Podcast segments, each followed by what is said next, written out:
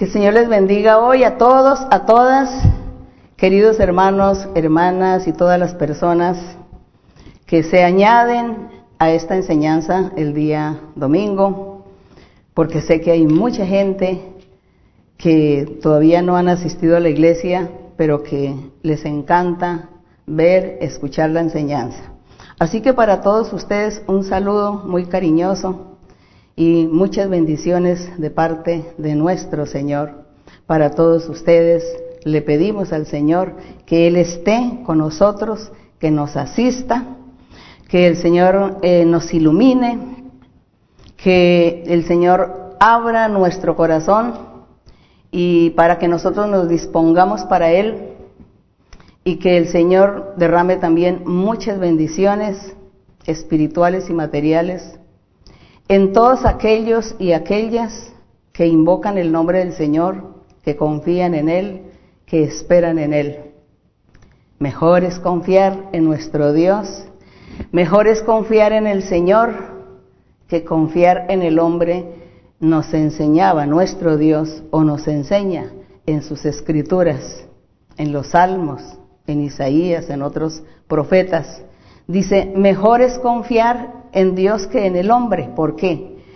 Porque el hombre muestra muchos caminos de felicidad.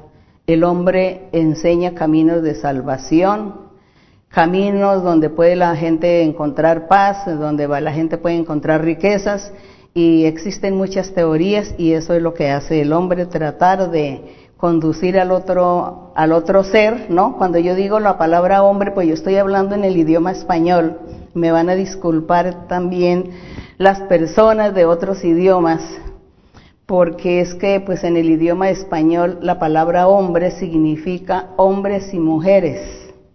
En español no tenemos que decir hombre y mujer, sino hombre. Dice el hombre, Dios hizo al hombre. Cuando uno dice en español Dios hizo al hombre, entendemos que Dios hizo a Adán y a Eva. Entonces a veces pues se me sale mucho esa palabra hombre que me critican me dicen, ¿usted por qué dice se refiere al hombre y a la mujer no? ¿Por qué no dice más bien el ser humano? Muchas gracias por la corrección, pero es que en el idioma español pues como que, como que así nos acostumbramos a hablar. El hombre que confía. Y aún pues en la Biblia está la traducción también escrita, dice, maldito el hombre que confía en el, en, en el hombre.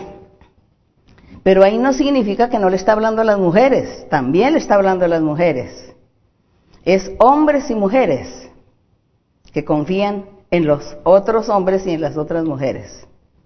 Confiando porque ellos, como les decía, muestran un camino de salvación, de felicidad, de perfección, de riquezas, de muchas cosas en la vida.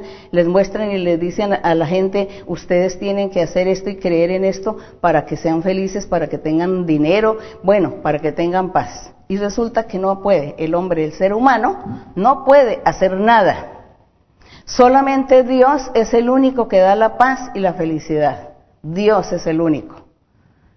Nada puede dar paz ni felicidad a los seres. Es Dios el único. Así que nosotros estamos predicando a un Dios poderoso, a un Dios vivo, a un Dios que existe, a un Dios que soluciona los problemas a todo el mundo, a toda la gente, a todas las razas, a todos los seres, naciones, pueblos gobiernos.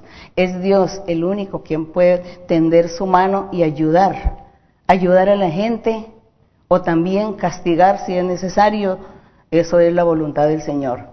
Por eso nosotros aquí estamos predicando es a un Dios y no estamos ofreciendo soluciones. No podemos dar solución a nadie, a nada, porque no tenemos ese poder. Somos seres humanos, incapaces pero Dios sí, Él es poderoso y como estamos aquí viviendo la experiencia con un Dios todopoderoso, pues vivimos, me disculpa hermano, por favor abre la puerta que hay personas que quieren entrar. Entonces, nosotros estamos predicando aquí un Dios vivo de poder, un Dios que sí realmente da la, felicidad y la paz a todos los seres en el mundo. Gloria y honra para nuestro Dios en el día de hoy. Los saludo a todos ustedes con mucho cariño. También saludo aquí a los hermanos que están conmigo.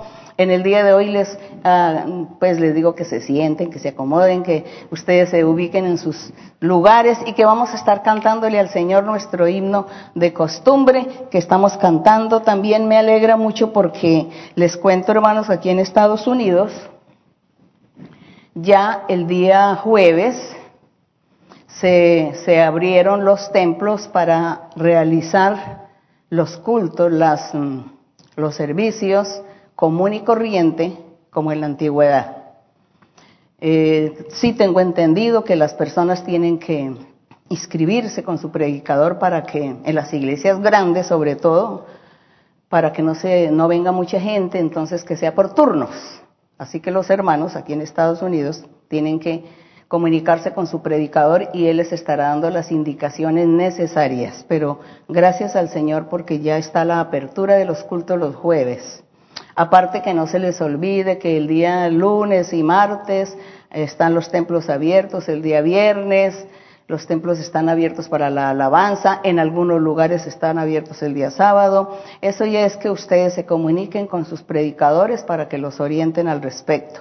Gracias le damos al Señor por esto y estamos también, vamos a estar orando y pidiéndole al Señor por los demás eh, eh, naciones, por los demás países, por los otros lugares donde está la iglesia, para que el Señor permita también la reapertura de los servicios, de los cultos para honrar a nuestro Dios. Bien, vamos a estar hoy eh, cantándole al Señor eh, un himno que titula Escogido fui de Dios y es el número 220. Y todos, cada uno de nosotros nos consideramos escogidos del Señor. Gracias a Dios. Qué privilegio tan grande. Es un privilegio. Así que la letra de este himno, el mensaje, es muy hermoso. Vamos a cantarle al Señor. 220 en sus himnarios. Escogido fui de Dios. Escogido fui de Dios en el amado. En lugares celestiales su bendición me dio. Antes de la creación el plan fue hecho por su santa voluntad. Escondido en Cristo estoy, nadie me apartará y las fuerzas de este mundo no me podrán dañar. Vivo y ando en esta vida con seguridad porque me mi Dios. Tengo un sello que el Espíritu me ha dado. Cuando mi confianza puse solo en mi Salvador, prenda que el Señor me dio de vida eterna escogido fui de Dios. Escondido en Cristo estoy, nadie me apartará y las fuerzas de este mundo no me podrán dañar. Vivo y ando en esta vida con seguridad, porque me escogió mi Dios. Me escogió para alabanza de su gloria y sentóme en las alturas con Cristo mi Señor Grande fue la admiración al ver su gracia, cuando me escogió mi Dios. Escondido en Cristo estoy, nadie me apartará y las fuerzas de este mundo no me podrán dañar. Vivo y ando en esta vida con seguridad, porque me escogió mi Dios.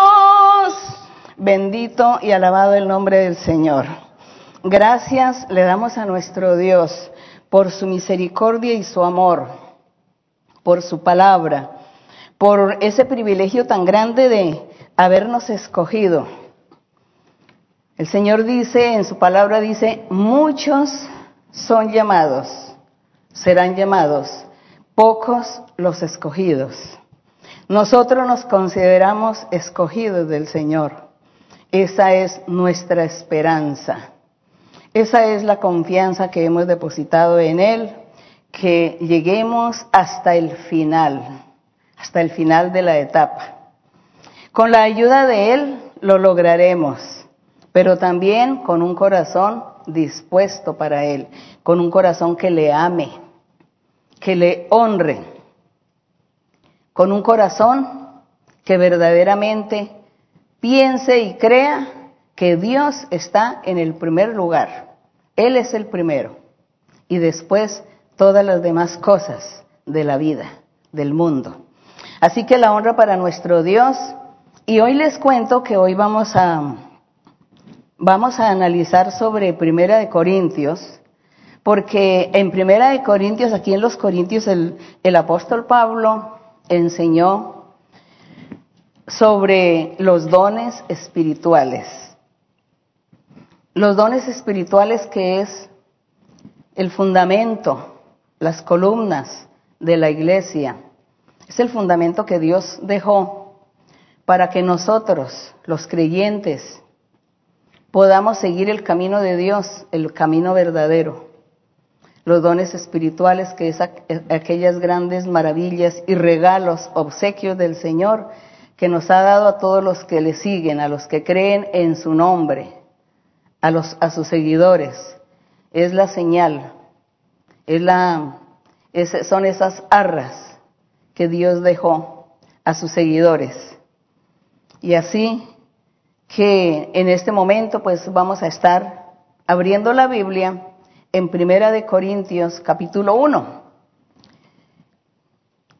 No sé por qué ahora vamos a estar leyendo la Biblia, capítulo 1, capítulo 2, 3, así seguido, no por temas como lo estábamos, lo hicimos el año pasado, por temas también es muy lindo, pero hay veces en los capítulos hay algunos versos como sueltos que la gente dice que no entiende, no comprende.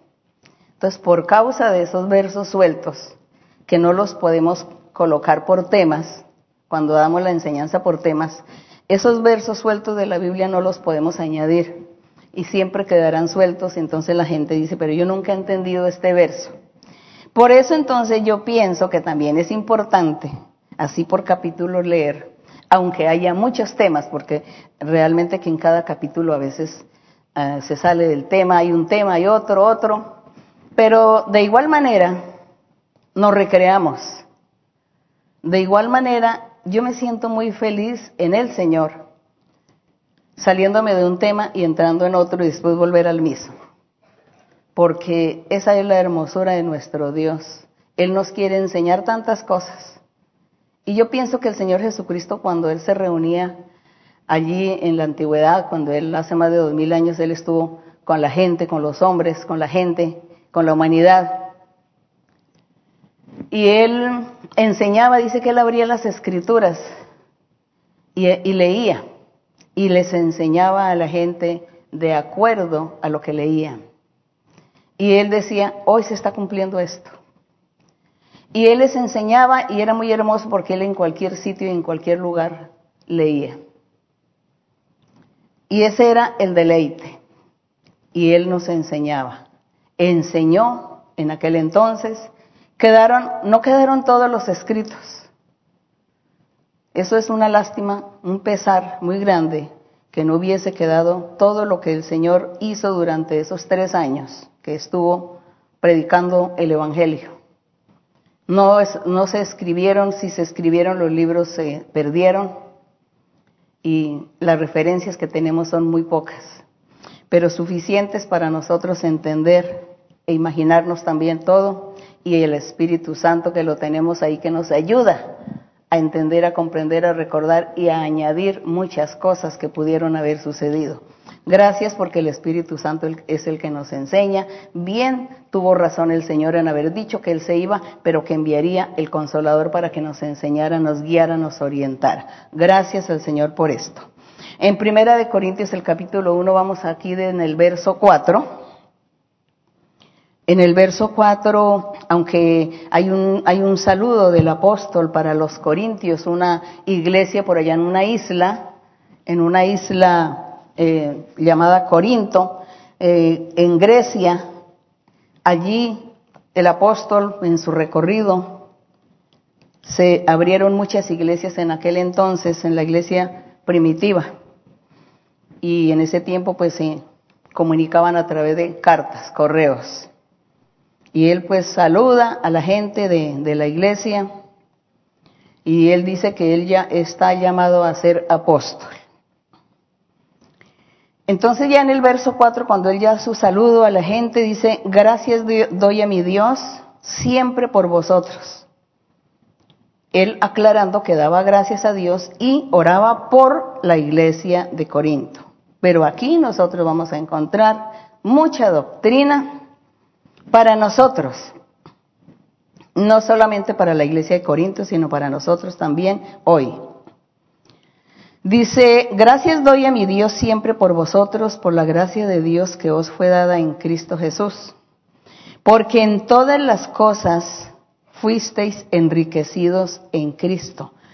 Él les está diciendo que en todo, ellos, eso, esa iglesia de Corintio, fue enriquecida en la palabra y en la ciencia, en el conocimiento, en la doctrina y en los dones espirituales. Dice que ellos fueron muy enriquecidos con todo aquello que Dios había prometido que le daría a sus seguidores. Les daría doctrina, con, eh, ciencia, conocimiento lleno del Espíritu, con los dones espirituales, el verso 6 dice, así como el testimonio acerca de Cristo ha sido confirmado en vosotros. El testimonio acerca de Cristo dando a entender todo lo que Él hizo cuando estuvo en la tierra, cuando se comportó Dios como ser humano. Cuando dice que Dios se hizo hombre, se hizo como un ser humano por un tiempo para estar con, con la humanidad.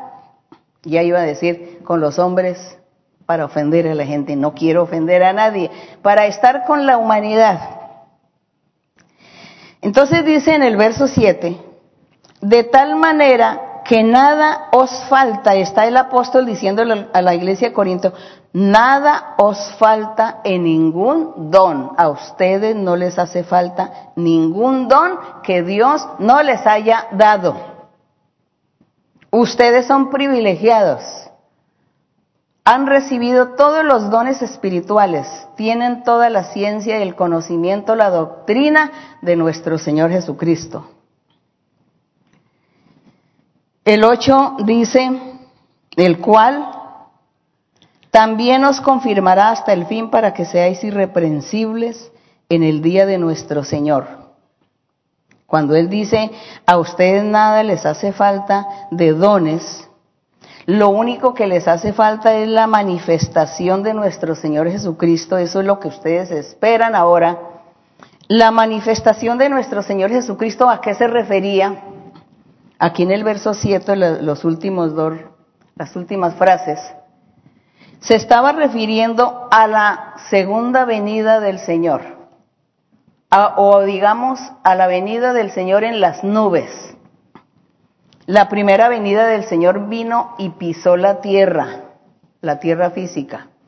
Pero en su segunda venida Él ya no va a pisar la tierra física, Él llega hasta las nubes.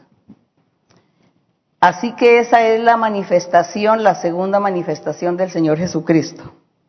Y Él les está diciendo aquí a la iglesia que ellos ya tenían todos los dones, tenían la ciencia, el conocimiento, que lo único que ellos estaban era esperando la manifestación, es decir, que el Señor viniese en las nubes.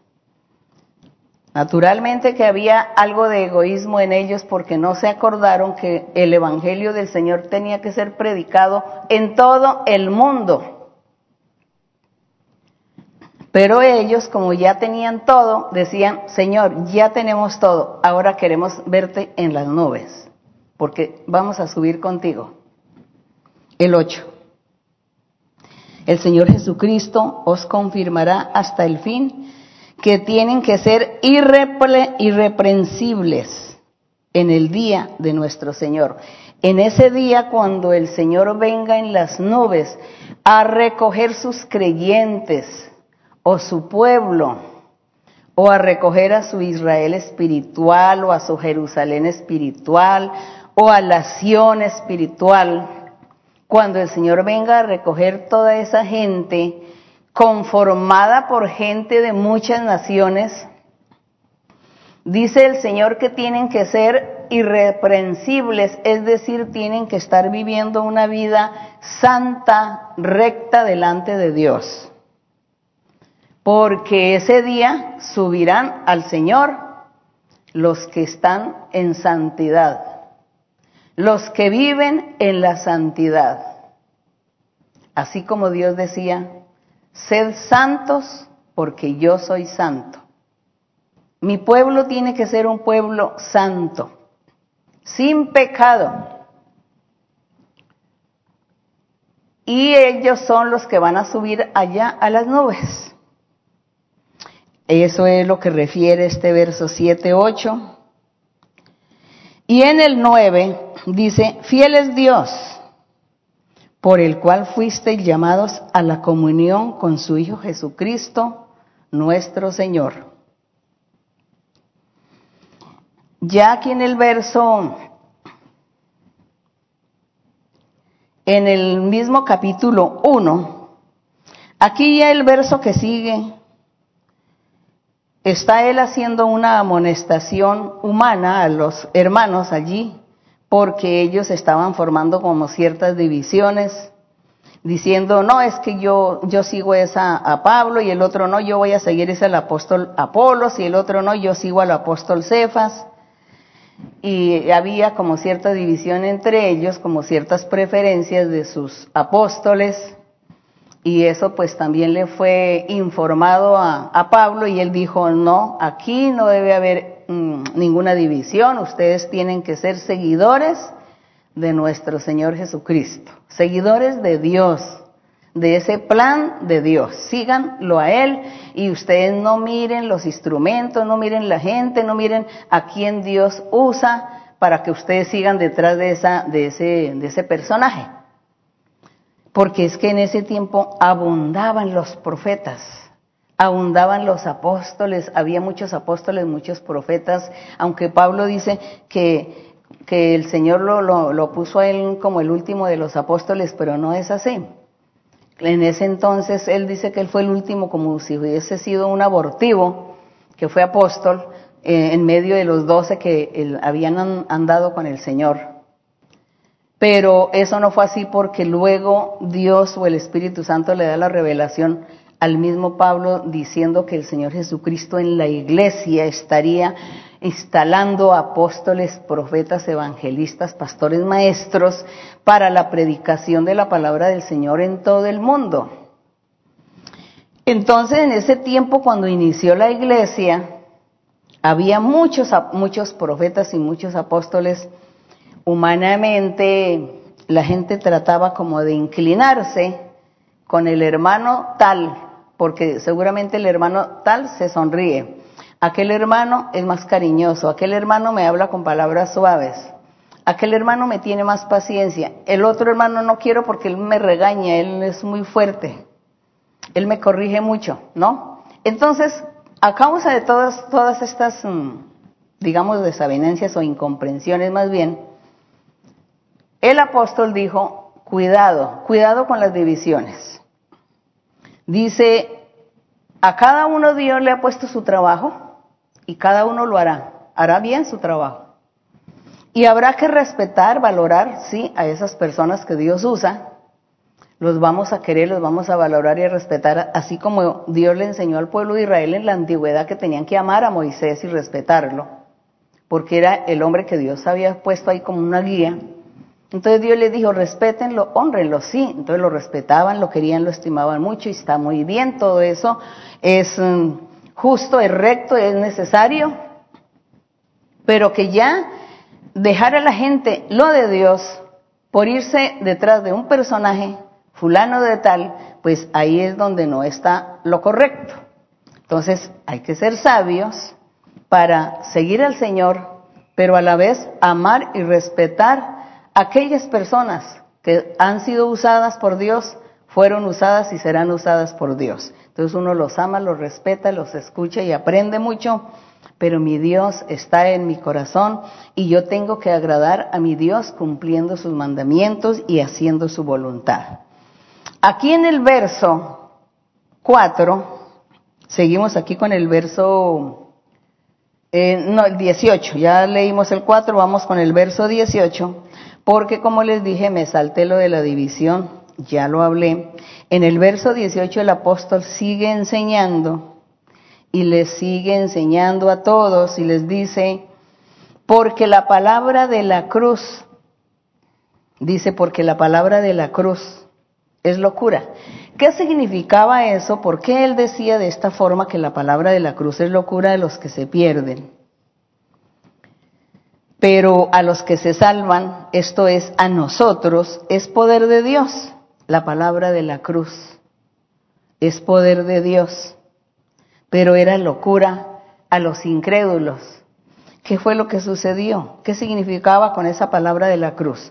La palabra de la cruz en este momento estaba encerrando, era el evangelio completo del Señor Jesucristo, cuando el Señor dijo, y todos los que crean que Jesucristo es el Hijo de Dios y que Jesucristo es Dios y que Jesucristo fue el enviado, el Mesías, todo el que crea eso, será salvo.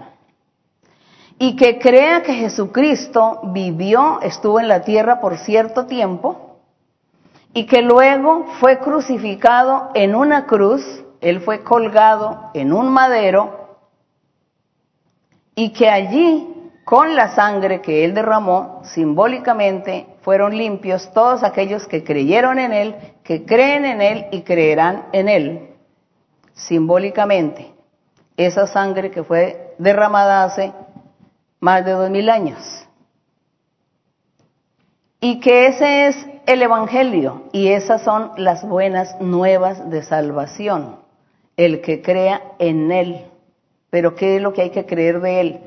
Que es Dios, que es el Hijo de Dios, que fue el enviado de Dios, que en la cruz fue colgado, sacrificado y allí derramó la sangre. Eso es el Evangelio. Esas son las buenas nuevas, repito. Eso se llama palabra de la cruz. La palabra de la cruz. Encierra todo ese contenido. Entonces dice la palabra de la cruz, y yo diría el Evangelio de nuestro Señor Jesucristo creer que Él es el Hijo de Dios, que Él es el Dios, que es el Salvador, que es el único camino, que confiemos y creamos en Él, que Él nos perdona y que Él nos da la vida eterna. Esa es la palabra de la cruz. Pero dice que es una locura para los incrédulos, para los que no quisieron aceptar o no querrán aceptar. Pero aquellos que se salvan dice que es el poder de Dios manifestado. Glorioso es el nombre del Señor el poder de Dios manifestado y nosotros hoy estamos disfrutando de ese poder de Dios. Gracias Señor por la palabra de la cruz. Gracias. En el verso 19 dice, dice, está escrito, Aquí está el, apóstol mencionando una escritura, una profecía de Isaías en el capítulo 29 de Isaías, en el verso 14. Dios habló por boca del profeta Isaías y dijo, destruiré, verso 19, destruiré la sabiduría de los sabios desecharé el entendimiento de los entendidos. ¿Cuándo? Cuando se manifieste el Mesías, el Salvador, el enviado de Dios. Cuando Él venga a la tierra, voy a destruir la sabiduría de los sabios y voy a desechar el entendimiento de los entendidos. Porque Jesucristo será el todo en todos. Él es sabiduría, Él es entendimiento, inteligencia, Él es el Dios de paz, el Dios de amor, el enviado, el Salvador, el precursor. Él es. Y en el verso 20 dice que Isaías, en Isaías 44, 25 dice, pero está aquí escrito el verso para no abrir la Biblia allí en Isaías. En el verso 20 dice lo que Isaías 44, 25 afirma. ¿Dónde está el sabio? Cuando se manifieste el Salvador, cuando se manifieste el Mesías, el que había de venir, Dios les preguntaba a todos y les dice, ¿dónde está el sabio, el que sabe más que el, el enviado que he puesto en medio de vosotros? ¿Dónde está el sabio? ¿Dónde está el escriba? ¿Dónde está el disputador de este siglo? Dice, Dios ha enloquecido la sabiduría del mundo. ¿Cuándo? cuando vino el Mesías y estuvo en la tierra, predicando la palabra de la cruz o predicando el Evangelio, las buenas nuevas de salvación, el nuevo pacto. Cuando eso sucedió, entonces dice que Dios enloqueció la sabiduría del mundo y ya no había ningún sabio, no había ningún escriba. Todos quedaron anonadados, se silenciaron porque ellos no eran capaces de hablarle al Señor o echarle abajo su doctrina, su enseñanza, echar abajo su poder, las señales, los milagros, los prodigios, todo lo que Él dijo e hizo. Nadie le pudo quitar esto al Señor y menos cuando Él resucitó al tercer día. Entonces quedó escondido, quedó en la humillación. Estos versos que ya Dios los había dicho por boca de Isaías, de lo que acontecería cuando el Mesías se manifestara. La sabiduría de los sabios quedó por el piso. El Señor es poder, es sabiduría. La sabiduría es de lo alto. La sabiduría es de nuestro Dios. Y aquí en el verso 21 dice, pues ya que en la sabiduría de Dios, el mundo no conoció a Dios mediante la sabiduría, agradó a Dios salvar a los creyentes por la locura de la predicación. Dice que Dios colocó sabiduría en muchos. Hubo muchos sabios, muchos entendidos, muchos eruditas, estudiosos de las escrituras. Se hicieron doctores en la palabra. Pero esa sabiduría Nadie, con esa sabiduría, nadie conoció a Dios. Es lo que dice el verso 21. Nadie conoció a Dios con esa sabiduría. Por eso dice que a Dios entonces le agradó salvar a su gente, a sus seguidores, en medio de la locura de una predicación. ¿Cuál fue la predicación? el Evangelio verdadero de Jesucristo, el cual, en el cual se encierra los dones espirituales, el cambio de vida, la transformación, el hombre o la mujer nuevos, nacen de nuevo delante de Dios, un corazón transformado. Pero personas que no pecan, que ya no van a pecar más porque hay transformación por la obra del Espíritu del Señor. Esa regeneración, ese cambio de vida, ese nacer de nuevo, esa es la predicación. Ese único camino que lleva a la vida eterna. Esa vida, esa fuente de agua que alimenta el alma. Cristo Jesús. Esa era la predicación. Esa fue la predicación de los primeros predicadores, apóstoles, profetas, evangelistas, y luego sucesivamente el Espíritu Santo tenía que seguir trabajando, ha seguido trabajando, aunque han habido épocas en que la palabra del Señor se ha quedado como quieta, como dormido, pero el Señor siempre está ahí en los corazones de algunos para que su palabra siga haciendo el efecto para que el Espíritu del Señor siga trabajando en ellos, en esos corazones, para que ellos sigan predicando hasta el final, hasta las nubes, hasta cuando Él venga en las nubes. Esa es la locura de la predicación. Esa es la locura de la predicación que Dios permitió para salvar a su gente. Porque esa sabiduría que Dios dio a los humanos no sirvió no salvó a nadie. El verso 22, porque los judíos piden señales, los griegos buscan sabiduría. Nosotros tengamos en cuenta, los que han estudiado, los que estudian mucho la historia, la historia de, los cristianos, ¿no?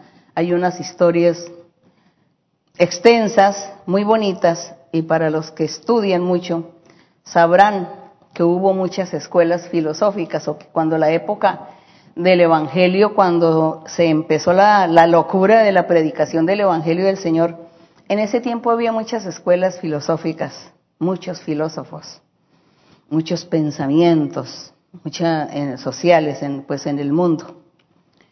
Entonces dice que en ese tiempo ese era el fenómeno que el apóstol veía. Él veía, dice, por parte de los judíos, sus hermanos, porque él decía que ellos eran sus hermanos. Ellos pedían señales. Danos una señal, compruébanos que Jesucristo, que el que tú estás predicando, es la verdad. Tienes que comprobarme. Eso, pedían la señal. Como hoy también quizá la gente pida señales. La gente hoy diga, deme señales para saber que lo que usted está predicando de su iglesia es la verdad? Pues tantas iglesias, tantas denominaciones, tanta gente que dice ser cristiana, tanta gente que dice leer la Biblia, deme señales. Seguramente hoy también la gente pedirá señales. Bueno, nosotros, sin estarle dando señales a nadie, porque eso de estar pidiendo señales es una ofensa a Dios. Nosotros invitamos a la gente y le decimos, estamos viviendo hoy unas experiencias vivas con Dios. Estamos eh, experimentando a un Dios real. Lo sentimos en nuestra congregación, lo sentimos en nuestra vida, en nuestro corazón, porque nos ha dado dones espirituales. Él ha permitido que hablemos otras lenguas de las naturales que hablamos. Y, y por eso yo sé que eso es Dios porque la Biblia lo dice, entonces veo que es confirmado con mi vida. Yo lo invito a usted que venga a mi congregación para que viva la experiencia. Tenemos dones espirituales, el don de la profecía, el don de imposición de manos para sanidades, para liberación, para quitar brujerías, hechicerías. Si usted quiere, venga a mi iglesia para que usted también sea feliz y disfrute de la presencia de Dios. Eso es lo único que nosotros, o yo, podemos hacer con ustedes. En ningún momento les estamos dando señales ni le decimos, venga, les probamos, les comprobamos, no. Venga, que usted quiero que sea feliz como yo soy feliz. Así que vengan. Pero no les estamos ofreciendo señales porque, como les dije, eso es ofender a nuestro Dios, eso es tentar a Dios. Así que por eso el Pablo se, él se sentía un poco mal, incómodo cuando él dice, Dice, los judíos piden señales, los griegos buscan más sabiduría porque tenían sus escuelas, eran doctores de filosofía, de tanto saber, de tanto conocer, estudiando las estrellas, el sol, la luna, los planetas, estudiando tantas cosas, estudiando tantos conceptos del hombre y de la mujer, de los seres humanos, estudiándole el cerebro, la cabeza, el razonamiento, bueno, la psiquis del ser humano, todo eso, estudiando. Entonces ellos a todo estudiando y hallándole razones, hallándole el fundamento a todo, el porqué de todo y el para qué. Y tan sencillo que es, nosotros vivimos por Dios, para Dios, Él es el poderoso que Él nos ha dado esa vida. Y dice que los seres humanos somos como la flor del campo, dice el Señor. Mire que no se necesita tanta filosofía. Dice que los seres humanos son como la flor del campo. La flor dice que por la mañana nace, crece, se abre, está muy linda y en la tarde ya está seca porque el sol la quemó. Dice que así somos los seres humanos, igual. Entonces, tanto estudio y tanto estudiar el cerebro y tanto estudiar ese laboratorio que hay ahí. Bueno, Dios primero. Es mejor agradar a Dios, buscar a Dios y no llenarse la cabeza de tantas cosas. ¿Saben cómo dicen la gente por allá en, mi tierra, en mi país, en mi pueblo? La gente dice, se llenan la cabeza de cucarachas. Eso, se llena la cabeza de cucarachas y después no saben ni dónde está parado ni qué es lo que va a hacer de su vida.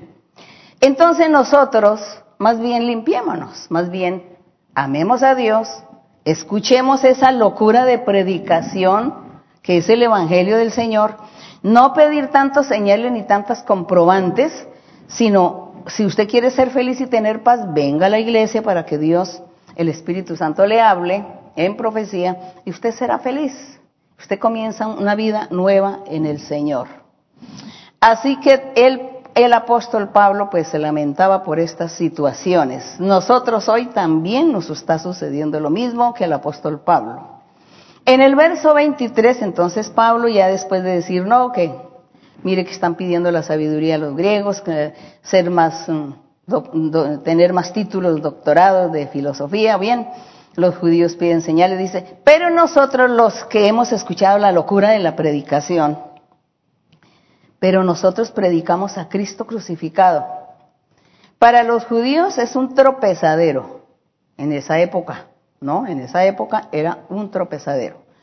Para los gentiles, una locura. Los gentiles son todas las naciones que no pertenecían al pueblo de Israel. Todo el resto de naciones se llamaba gentiles.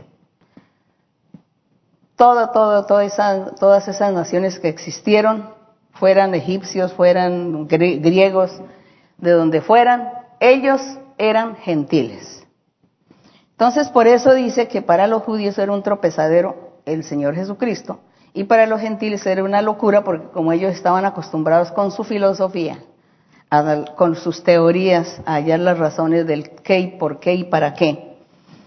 En el verso 25, pero ah, en el verso 24 dice, más para los llamados, para los escogidos de Dios. Pongan atención, hermanos, este verso 24 Dice, para los que son llamados por Dios, para los que fueron predicados de esa locura de predicación, para los escogidos que creyeron en el Señor, sean judíos, así judíos como griegos o judíos como gentiles, que es lo mismo.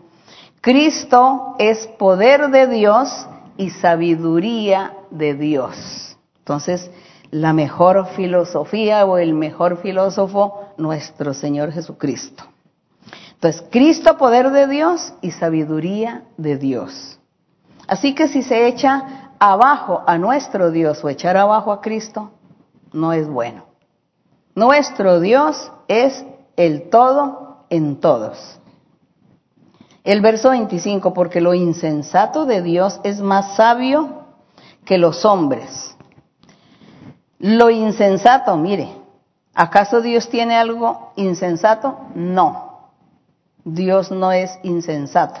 Pero el apóstol le está hablando a los necios, a los incrédulos, y les dice, si hay algo de insensato en Dios, eso, eso poquito que le falte a Dios, es más sabio que la humanidad.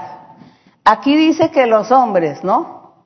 Pero como les decía al principio, aquí cuando habla que los hombres está hablando de hombres y mujeres porque es el idioma español. En otros idiomas, pues seguramente eh, identifica la palabra hombre con, diferente con otra palabra mujer, en los demás idiomas. En español la palabra los hombres significa hombres y mujeres. No se nos olvide para que nadie se ofenda y nadie se vaya a sentir ofendido, por favor. Bien, leo el verso 25. Dice que esa parte insensata o poquita que Dios no tenga es más sabio que los que la humanidad. Y lo débil de Dios, dice, si es que acaso Dios tiene algo débil, no, pero él decía por si acaso para llevarle la idea a ustedes. Si hay algo débil en Dios, es más fuerte que toda la humanidad. Así que para que usted se dé cuenta cómo es Dios, quién es Dios, qué es Dios. Mirad, en el verso 26 dice, pues mirad hermanos, vuestra vocación. Cuando habla de vocación está refiriendo pues al, la la decisión que nosotros tomamos de seguir el camino del Señor. Eso se llama vocación. Que no soy muchos sabios según la carne, dice. Ustedes no son muchos filósofos, ni muchos sabios, ni muchos entendidos, ni muchos eruditos, ni muchos poderosos, ni muchos nobles, no tienen títulos nobiliarios tampoco, sino que ustedes son seres humildes y sencillos que Dios ha llamado, ha escogido y a Dios le ha placido poner en los corazones de esos sencillos su espíritu, para que el espíritu reine en el corazón de todos estos seres y para que le alaben, le glorifiquen y le busquen. Y aquí dice, lo necio del mundo Dios escogió. Lo necio es lo poquito, lo sencillo, lo humilde, corazón humilde y sencillo, fue lo que Dios escogió para avergonzar a los grandes sabios y entendidos, a los grandes del mundo y yo diría a los grandes científicos que niegan a Dios, diría yo también. Y Dios escogió a lo débil del mundo lo débil significaba que no tenían voz ni voto en los gobiernos, en el, en, sí, en el gobierno del pueblo, de la ciudad o del país. Débil que no tiene voz ni voto, que no puede opinar, no puede decir sí o no, me gusta, no me gusta, sino que hay que soportar, tolerar, aceptar, someterse. No puedo hablar, no, no tengo con quién hablar, a mí nadie me va a escuchar porque yo no soy nadie de importante, entonces soy débil. Aquí no está hablando de debilidad física, de la salud, no. Está hablando es del vocerío, del voto, de la capacidad que la persona podría tener en un pueblo, en una ciudad, ¿no? Cómo hablar a la gente como lo que hoy en día la gente llaman, en, algunos lugares llaman palanca, ¿no? tiene, no, este tiene una palanca y entonces él puede hablar con el presidente de la República. Porque él puede, porque es que él conoce a no sé quién y ocupa el tal cargo, entonces él puede ir a hablar allá con el presidente. Yo no puedo hablar con el presidente de la República. Entonces soy débil. El otro, como sí puede hablar con el presidente de la República por su posición, su trabajo, por lo que está haciendo, él no es débil en ese aspecto. Entonces, para que comprendamos qué significa la palabra débil aquí, no es de debilidad física, de enfermedad, sino de que no poder enfrentarse, no poder hablar. El Señor Jesús en toda su, vida, su manifestación cuando estuvo en la tierra, Él fue, se comportó como ese hombre débil. Vinieron y le cobraron los impuestos. Y el Señor le dijo a los apóstoles, no, no se preocupe. Yo no tengo por qué pagar impuestos, pero no puedo allá enfrentarme, ir a hablar, a decir esto y lo otro, en fin, la ley es así, las leyes son de esta manera y así que los impuestos yo no, los debo pagar, pero ¿para qué? Soy débil ante eso porque no tengo allá influencias, ni puedo entrar allá al palacio donde está el gobernante, nada. Entonces le dice a los apóstoles, no vamos a, a, pelear, no vamos a, tener aquí disgustos, pleitos por estas cosas. Vayan y pesquen y allá está el, dinero del impuesto en, en el estómago de un pez. Eso fue lo que hizo el Señor en su sabiduría, ¿no? Él era débil, él era débil. Cuando vinieron los soldados romanos a perseguirlo, a tomarlo, tuvo que dejarse el Señor, someterse. ¿Por qué? Porque era débil, porque no tenía un cargo, no tenía un título para decir, no, no, no, pero a mí no vengan porque yo soy aquí el jefe de los jefes, de la guardia. No, el Señor era débil, no tenía voz ni voto. Humano, humano, porque Él se comportó como un humano para poder demostrarle a los humanos que sí se puede Después de ser débiles, Dios da el poder, la fortaleza, el mando, la orden. Dios da muchas cosas y pone a la persona por lo alto. Mire que el Señor en, en, medio de su debilidad, como Él se comportó como ese ser humano, el Señor dice que lo glorificó y lo puso por lo alto, por encima de todos. Bendito el nombre del Señor. Entonces, hermanos, aquí como yo les decía al principio, hay versos sueltos que ustedes me decían, no entiendo ese verso, pues eso es lo que estamos haciendo aquí, desmenuzando, pero no solamente que se trate de desmenuzar o aquí de, analizar esto, sino que esto todo llegue a nuestro corazón y que nosotros cambiemos para bien y que alabemos y amemos a nuestro Dios, nos convirtamos al Señor y dejemos de pecar hay que dejar de pecar. Estamos en el verso, ¿me pueden recordar? El 28. Dice, lo vil del mundo y lo menospreciado escogió Dios, dando de entender a los creyentes, y lo que no es para deshacer lo que es, a fin de que nadie se jacte en su presencia. Bueno, nadie puede irse a jactar en la presencia del Señor. ¿Quién va a hacer esas cosas?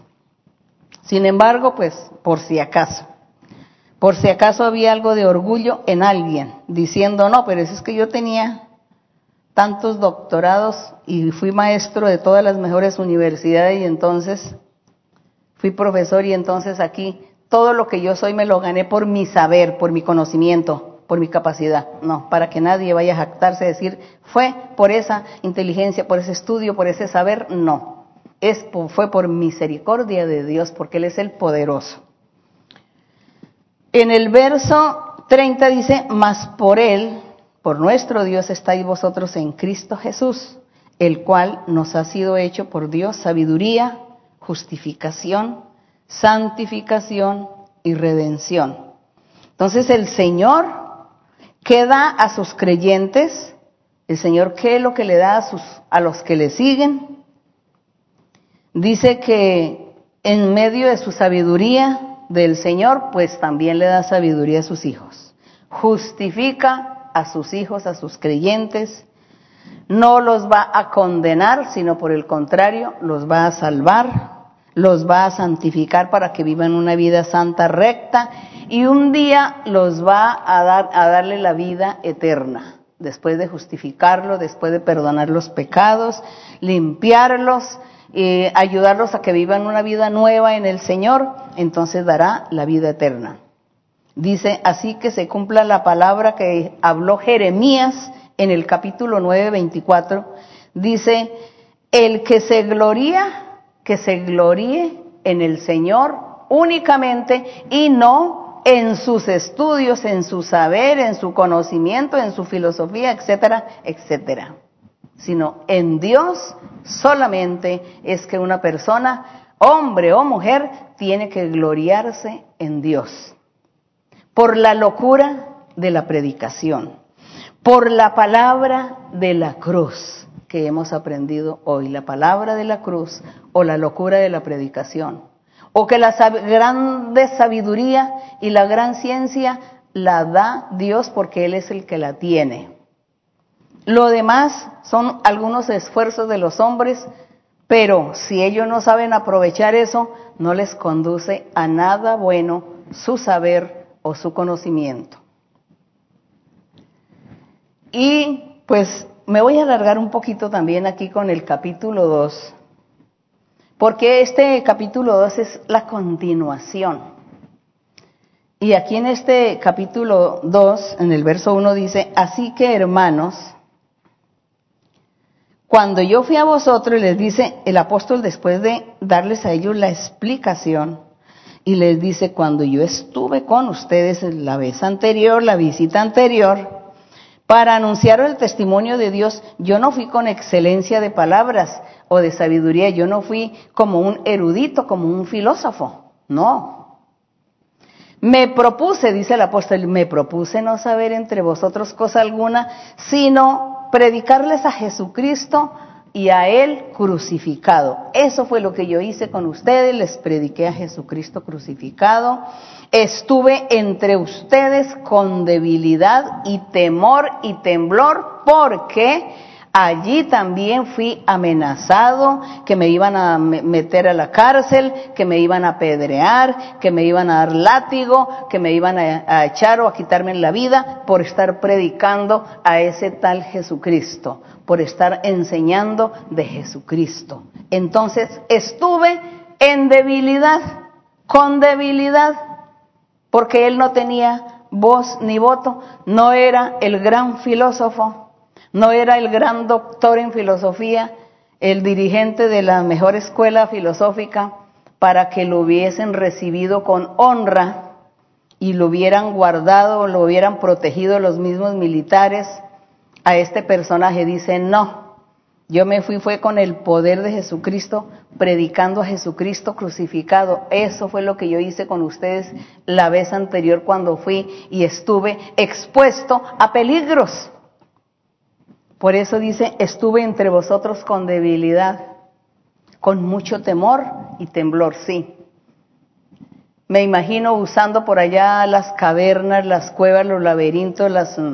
Eh, sótano, los del basement, no sé cómo se dice, bueno, sótano, basement, debajo tierra, todo eso, que hay tantas escaleras y hay tantos túneles por debajo. Usando eso para escaparse de sus enemigos una vez que estuvo predicando allí, predicando a Jesucristo, predicando la palabra de la cruz con la locura de la predicación. Y él estaba, dice, con debilidad estuvo y con mucho temor, sí, fue perseguido, pero Dios lo salvaba, lo guardaba, lo protegía. Él mismo por ahí cuenta que en una ocasión estaba en, una ciudad y ya lo iban a, ya lo tenían ya, que lo iban a agarrar para llevarlo prisionero, en fin, porque eso era para quitarle la vida. Y dice que una mujer lo metió en una cesta y por el muro él se lo, lo lanzó en la cesta con una cuerda y ahí Dios lo salvó y se escapó Pablo porque el Señor le dijo, todavía no es tu tiempo, sigue predicando, sigue predicando que yo te voy a guardar. Bendito el nombre del Señor. Eso se llama estar predicando con debilidad. Y él dice así, estuve con debilidad, con temor, temblor. Y dice el cuatro, pero ni mi palabra, ni mi predicación la hice con palabras persuasivas de humana sabiduría de filosofías ¿no? De esa, de esa filosofía humana, sino con la demostración del Espíritu Santo y el poder de Dios. Bendito el Señor.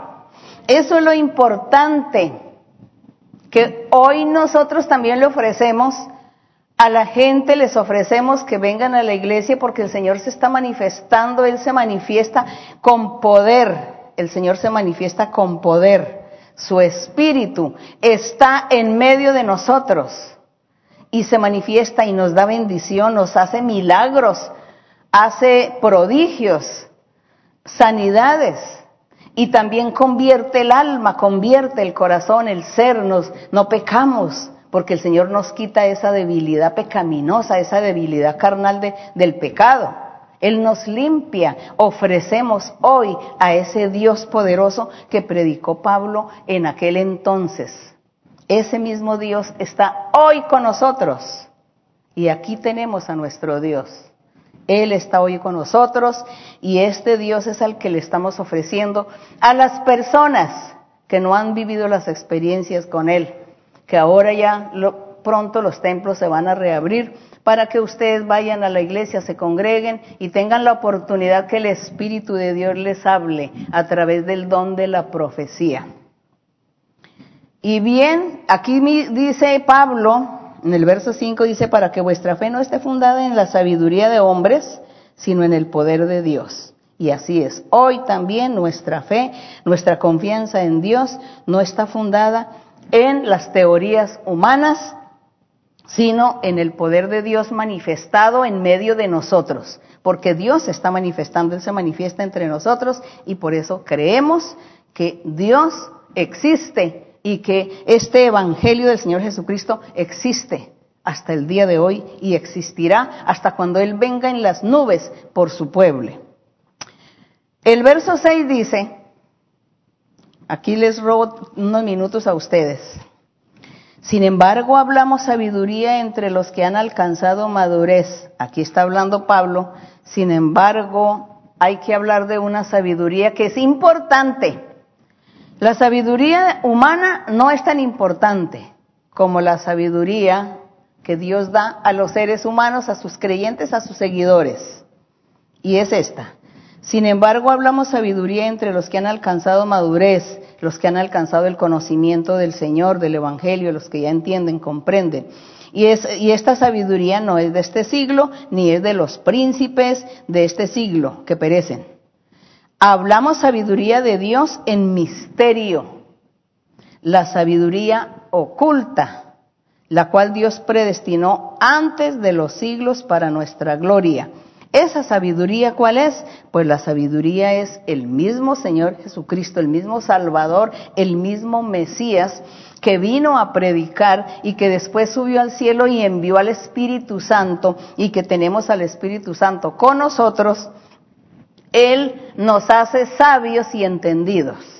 Así que hoy también estamos disfrutando de esta sabiduría oculta, de esta sabiduría en misterio, la sabiduría de Dios que está en el Espíritu del Señor, dándonos Dios el Espíritu Santo para que nosotros tengamos esos conocimientos, podamos entender y comprender sus caminos, su palabra podamos ser capaces de controlar nuestro cuerpo para frenar el pecado y hacer la voluntad del Señor.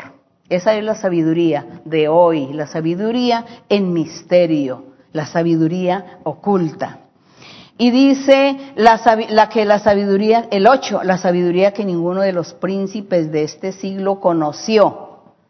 Porque si ellos los seres, los incrédulos que ah, aborrecieron y no aceptaron a Dios, al Señor, si la hubieran conocido, dice, nunca habrían crucificado al Señor Jesucristo, nunca lo hubieran crucificado, porque ellos no tenían esa sabiduría.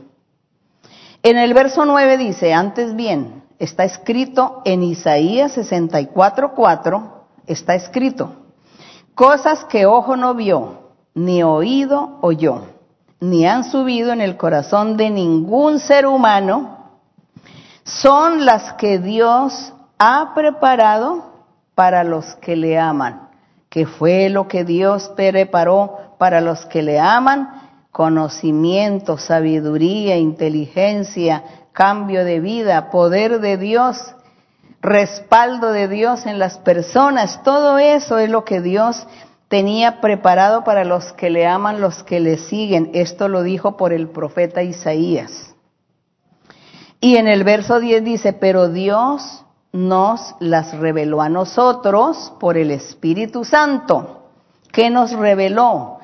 Cosas que el hombre, los seres humanos no vieron, ni oyeron, ni estuvieron en su corazón.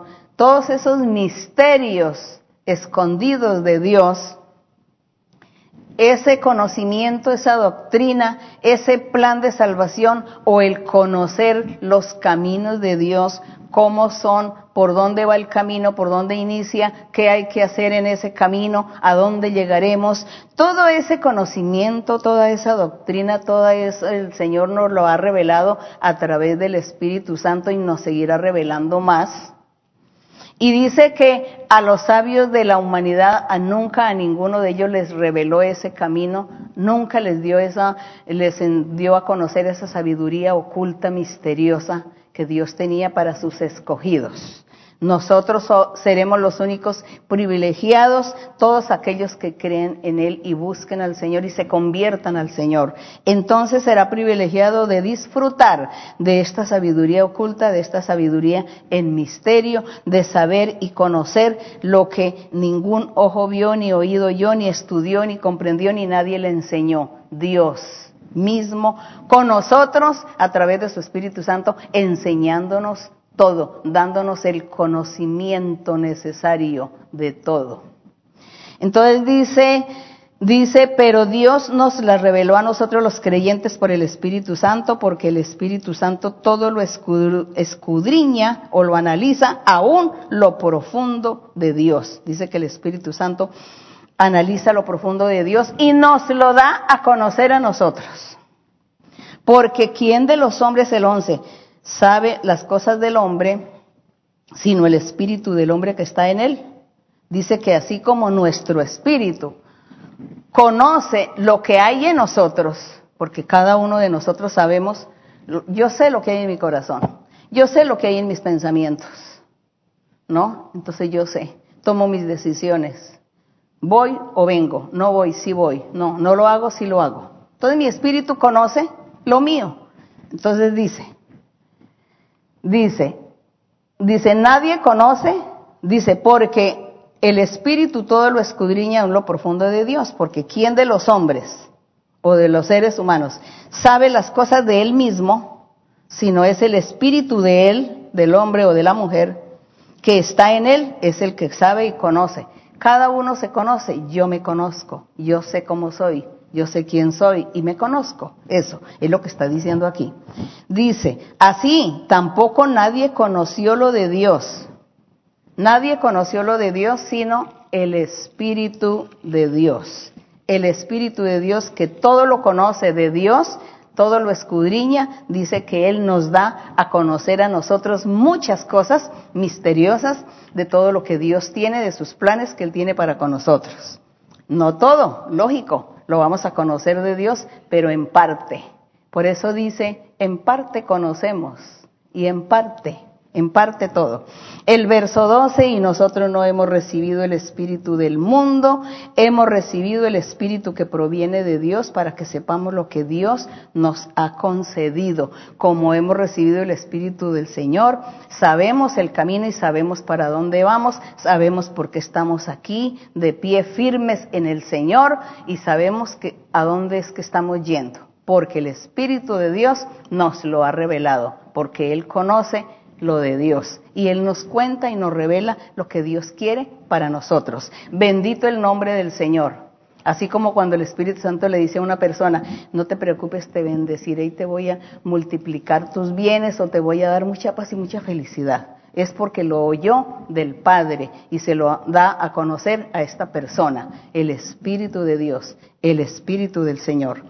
En el verso 12 mm, dice, nosotros no hemos recibido el Espíritu del mundo, sino el Espíritu que proviene de Dios, para que sepamos lo que Dios nos ha concedido, lo cual también hablamos no con palabras enseñadas por sabiduría humana, sino con las que enseña el Espíritu, acomodando lo espiritual a lo espiritual. Entonces dice que Él también a todos sus apóstoles, profetas, evangelistas, maestros, les va a enseñar y les va a decir cómo es que tienen que enseñar el camino, enseñarle a la gente y que es el Espíritu Santo el promotor, Él es el que da todo, el que enseña, el que corrige, porque que Él es el único que puede escudriñar y Él es el único que conoce a Dios.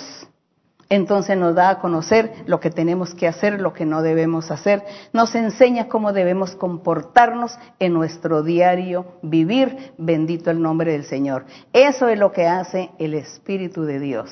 Eso. Y darnos la sabiduría, el misterio y la sabiduría que es de nuestro Dios. El 14, pero el hombre natural Dice, pero el hombre natural, ¿cuál, ¿quién es el hombre natural? El hombre natural es la persona que todavía no se ha convertido al Señor, aquel que no ha creído en el Señor, lo que nosotros hoy llamamos inconversos. Los inconversos. Yo no sé si esa palabra esté correcta en todos los idiomas a nivel mundial, no lo sé.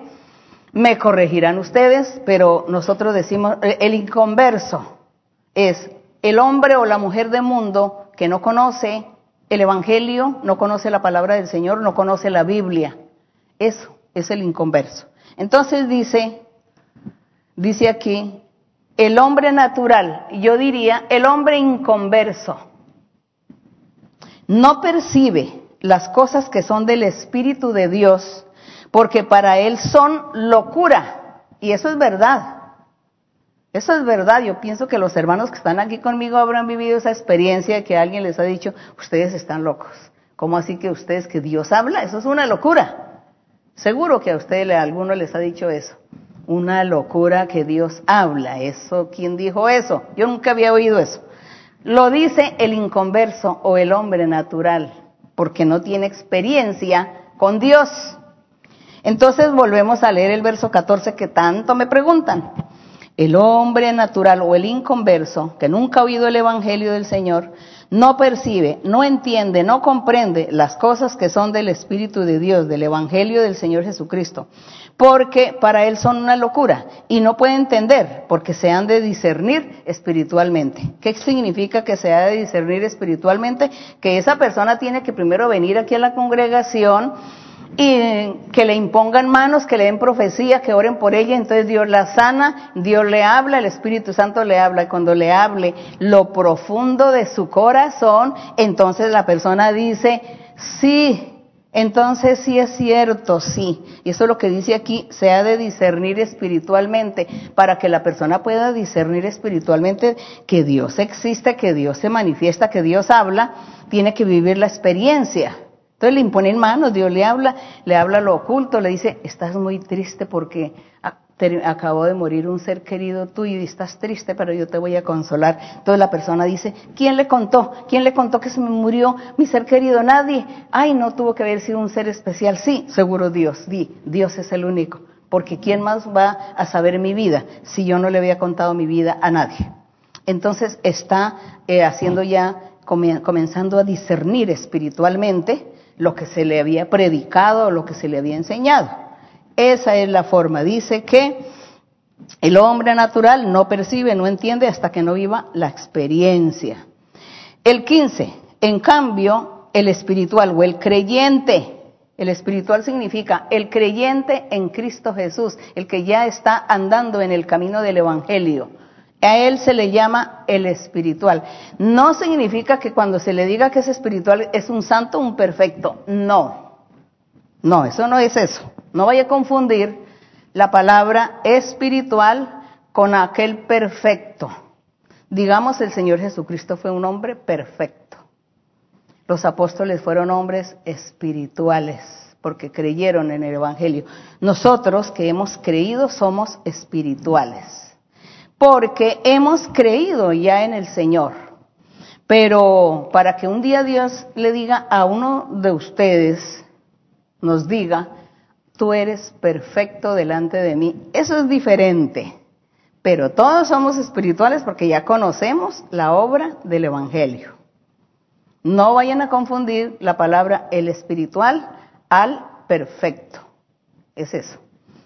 Entonces, el 15. En cambio, el espiritual o el creyente juzga todas las cosas.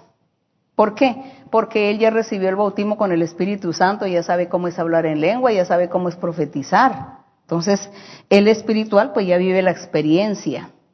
Por eso él juzga todo, dice, juzga todas las cosas. Pero él no es juzgado de nadie, del inconverso ni del hombre natural, porque él no tiene experiencias. En cambio, el que ha vivido las experiencias espirituales de hablar en lengua, de recibir un milagro, una sanidad, puede entonces decirle al otro, usted no hable ni me diga ni me critique porque yo sí conozco, porque he vivido las experiencias y usted no las ha vivido. Eso es lo que hace el espiritual con el inconverso o con el hombre natural o la mujer natural, ¿no? Bueno, me salvo aquí la Biblia con todas mis palabras del hombre. Entonces dice, dice, porque ¿quién conoció la mente del Señor? Estamos en el 16. ¿Quién conoció la mente del Señor? ¿Quién le va a instruir? Nadie, nadie. Pero nosotros los creyentes en Cristo tenemos la mente de Cristo o podemos decir que somos espirituales. Nosotros los creyentes somos espirituales o tenemos la mente del Señor. ¿Y cuál es la mente del Señor? La predicación, la salvación, el plan de salvación, amar a Dios, valorar, alabar, glorificar, vivir la vida santa perfecta. Esa es la mentalidad, eso fue la mentalidad que tuvo el Señor para enseñar cuando, cuando nuestro Dios comienza a enseñarnos a nosotros. Entonces, pues la mentalidad del Señor nos la dio a nosotros. La mentalidad es andar por el camino de la rectitud, buscar a Dios con todo el corazón, alabarlo, agradarlo, glorificarle, leer la Biblia y aprender de Dios todos los días de nuestra vida, porque Él es el sabio, la sabiduría es de Él, la salvación, el camino de salvación que Él nos ofrece. Así que todos ustedes están invitados invitados ahora que ya hay algunas iglesias que se han abierto el día lunes, martes, viernes. Algunas están abiertas también miércoles y sábado. Ahora que ya el día jueves también aquí en Estados Unidos se abre la iglesia. El día domingo como hoy, aquí en Estados Unidos, en la, todas las iglesias pues estamos en vivo aquí en la enseñanza. Un saludo a propósito para todos mis hermanos. Y también en diferentes lugares del mundo ahí también se va a medida que el Señor lo permita, que las iglesias se abran, pues se les estará informando, pero usted investigue, investigue para que usted vaya a la iglesia y viva esa experiencia maravillosa de tener a un Dios sabio, un Dios poderoso, un Dios que nos quita a nosotros el ser débiles y nos pone por lo alto. Gracias le damos a nuestro Dios y vamos a estar orando al Señor. Vamos a orar a nuestro Dios y ustedes tienen familiares, ustedes tienen familia en el hospital que están enfermos de, esta, del COVID y también hay muchas personas que están enfermas en casa y otros tienen otra clase de enfermedades, otra enfermedad distinta. También entonces ustedes todos, si ustedes pueden levantar sus manos, levanten sus manos. O usted pone su mano en el corazón y le pide al Señor por su familia, por ustedes, con todo el corazón pedirle a Dios y confiar en el Señor que Él nos está escuchando y que nos va a bendecir y nos va a sanar. Entonces vamos a hacerlo. También hay otra clase de necesidades, por ejemplo, las personas que son víctimas de brujería y hechicería también, pedirle al Señor, vamos a orar, Padre Santo, Padre Celestial, Creador de los cielos y la tierra, nuestro Dios poderoso, nuestro Dios sabio y entendido, porque tú eres sabiduría, la sabiduría de lo alto la sabiduría que ningún ser humano ha tenido jamás. Eres nuestro creador y nuestro dueño. Nosotros dependemos de ti, dependemos de tu misericordia, de tu amor. Dependemos de tus promesas. Esperamos el cumplimiento de tu palabra en nuestras vidas. Siempre estamos esperando en ti, porque mira, Señor, todas las aflicciones y todo lo que acontece en nuestro alrededor. Las tristezas, las amarguras, el quebranto. Mira la violencia, Señor. Mira a los seres cuando se quitan la vida los unos con los otros. Mira, Señor, toda esta crisis, todo esto que acontece, el caos. Y nosotros estamos aquí delante de tu presencia, pidiéndote que tengas misericordia de todos aquellos que sufren, de todos aquellos que claman, que buscan alivio para su dolor, para su tormento. Señor, escucha, tiende tu mano poderosa y ten misericordia. Liberta a los cautivos. Sana a todos los enfermos. Quita y reprende todo virus, toda enfermedad psíquica, toda brujería y toda hechicería. Reprende, Señor, todo espíritu malo que viene a hacerle males a los seres humanos. Destruye, Señor, esa obra maligna esas maldiciones. Y ten misericordia de todos nosotros. Escucha y mira a todos aquellos que te estamos clamando, Señor. Ayuda, Señor, a aquellos que no pueden razonar, no pueden coordinar sus ideas. Y ellos no pueden orar, ellos no pueden presentarse sabiamente delante de ti, porque no les permiten los espíritus. Han dominado su cerebro, su cabeza y no pueden pensar, no pueden hablar y sufren. Pero ellos tienen familia, tienen personas a su lado que sufren y que te claman y te piden por ellos.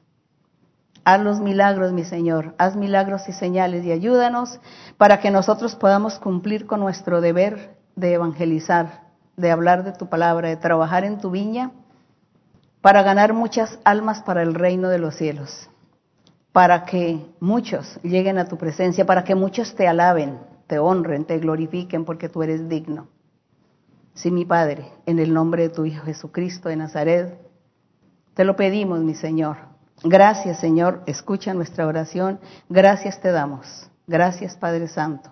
Quita, Señor, todos los conflictos, todos los disturbios y todas aquellas cosas que suceden en algunos países. Ayuda, Señor, a la gente a pensar, a pensar en ti y a pensar en el camino ordenado, en el camino de la rectitud. Ayuda a todos, Padre, en el nombre de Cristo Jesús. La gloria y la honra sean para ti, desde ahora y para siempre. Amén. Gloria al Señor.